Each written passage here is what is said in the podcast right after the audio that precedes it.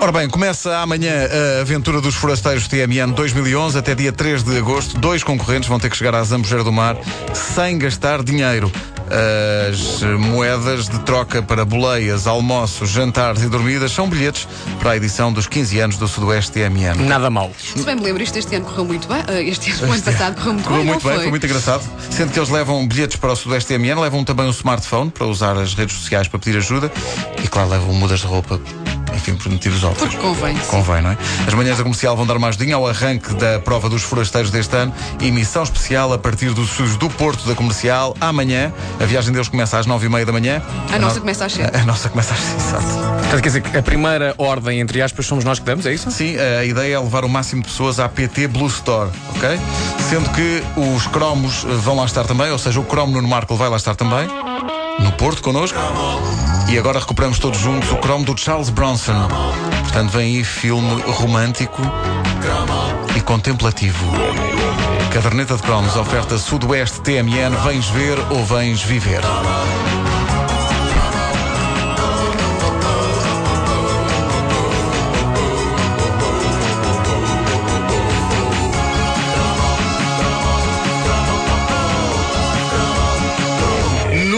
Houve tanta testosterona nos ecrãs dos cinemas como nos nossos anos de crescimento. Os anos em que os heróis eram homens, mas homens. Stallone, Chuck Schwarzenegger, Norris, Chuck Chuck Norris, Norris. o teu favorito, É o teu predileto, o artista de tua predileção. Ah, os anos em que não havia cá densidades psicológicas ou áreas cinzentas. E em Era que porrada! um petis era porrada. Um petis sabia quem eram os bons e quem eram os maus.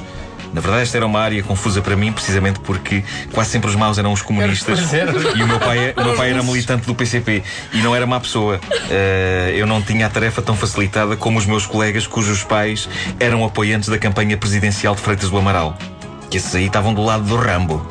Ah, e eu tinha alguma inveja deles nesse sentido. Eu gostava do meu pai como ele era, não queria ter outros pais. Pelo contrário, eu, eu- eu tinha inveja das coisas serem mais simples para esses meus colegas. Eles iam ver o Rambo e o Rocky e essa malta toda a arriar forte e feio em comunistas e aquilo era um descanso para eles. Pronto, eh, eu ia, não desgostava de ver aqueles heróis em ação, mas depois ficava atormentado. No meio de todos os heróis brutos e másculos da era Reagan, havia um que para mim era o mais intrigante, porque Stallone e Schwarzenegger eram claramente heróis de cinema. Não havia pessoas como eles no mundo real. Não existe, aquilo não existe, não é? São pessoas. Uh, Chuck Norris era um tipo já na fronteira, porque era um bocado atarracado e feio, mas ainda super-heróico. De quem eu falo era de um senhor que parecia tudo menos um herói da ação, mas o que é certo é que este indivíduo, que parecia nosso pai, ou a dada altura mesmo nosso avô, chegava a ser mais bruto e violento do que todos os outros. Eu falo desse fenómeno chamado Charles Bronson.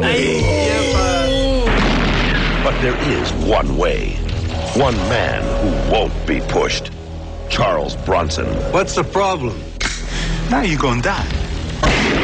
O que estamos a ouvir é o trailer do filme que iniciou muito jovem, criado nos anos 80, na magia de Bronson. Chama-se Death Wish 3 e, como o nome indica, é o terceiro volume de uma saga que começara nos anos 70, numa altura em que éramos demasiado pequenos para ver fitas violentas, mas quando o Death Wish 3 chegou aos cinemas em 1985, nós já tínhamos sólidos 14 anos. Hã? o Vasco não. O Vasco, o Vasco era pequenito. Eu estava a ver o Fível, um conto americano.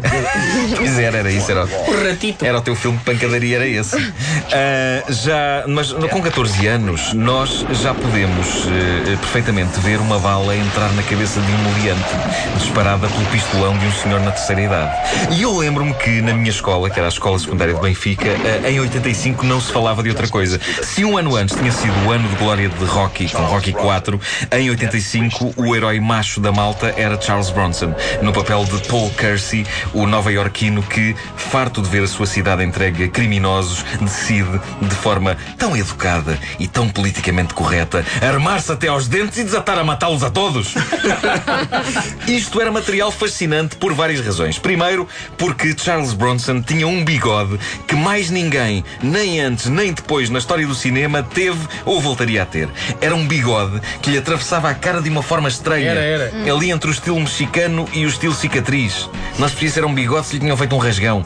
Eh, eu sei que eh, era um bigode que metia medo, que dizia claramente que aquele senhor não era para brincadeiras. E como podia ele ser para brincadeiras. No primeiro filme da série, Death Wish, O Justiceiro da Noite, um filme estreado em 1974, nós travamos conhecimento com este herói que, no início do filme, é um pacato arquiteto a quem um dia uns punks matam a mulher e abusam da filha. Porque é o tipo de coisa que um punk faz. Nem que seja com aquelas cristas que eles fazem no cabelo. Pode ser por acidente. Eles baixam-se para apanhar alguma coisa, aquilo está rigíssimo da goma toda que eles metem no cabelo e quando uma pessoa dá por si, pumba, foi trespassada pelo cabelo de um punk. Eu quando vejo um punk mudo logo de passeio. Tenho medo, medo dos punks. E encontras muitos aqui, não é? imensos, imensos, eh, imensos. Mas a verdade é que Death Wish sempre foi uma série feita por pessoas de meia idade. E na cabeça de muitas pessoas de meia idade, esses punks são todos uns criminosos. No fundo, aquilo, aquele filme podia ser escrito por um taxista, daqueles assim de mais idade que dizem: se fosse alguém mandasse, matava-os a todos. Ora, aí, tenta, e o seu filme é este, é este, veja este filme, é isso.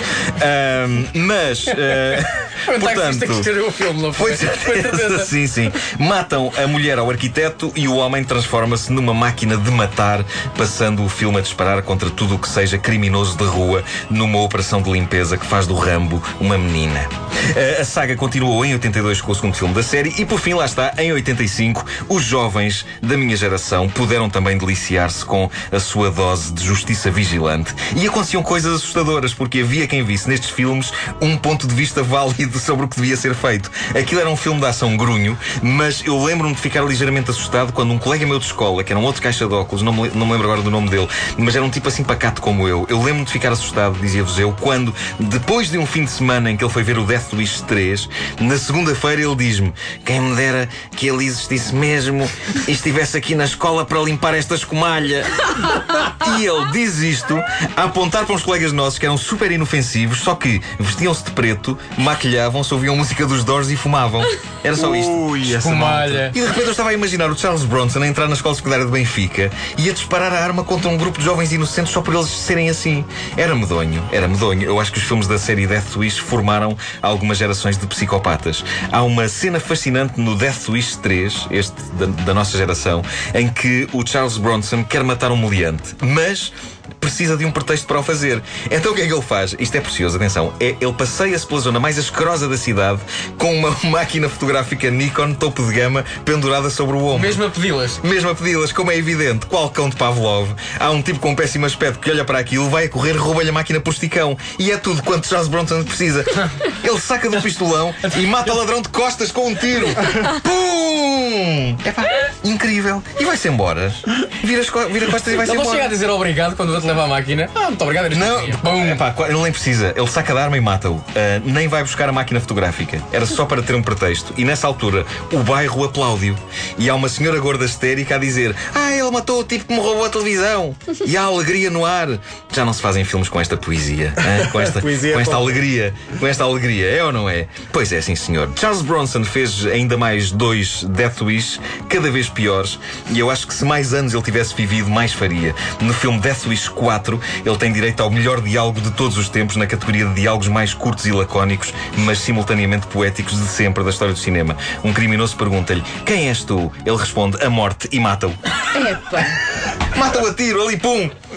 Só isto. Ninguém parava Bronson, a não ser uma pneumonia em 2003. Era uma pneumonia punk. Com certeza. Pá, e as cenas de amor do Bronson, que eram ridículas, como era feio que doía. Pois era, pá, era impossível ele ter aquilo. Não, e havia mais um segredo embaraçoso para contar sobre Charles Bronson. Eh, ele, como era muito baixo, ele em algumas cenas em que tinha ficado frente a frente com os, os meliantes, estava em cima de um caixote. é verdade isto. Isto está documentado. Guarda esta informação, Vasco. Acho que isto não aparece no Então! Tinha que ser.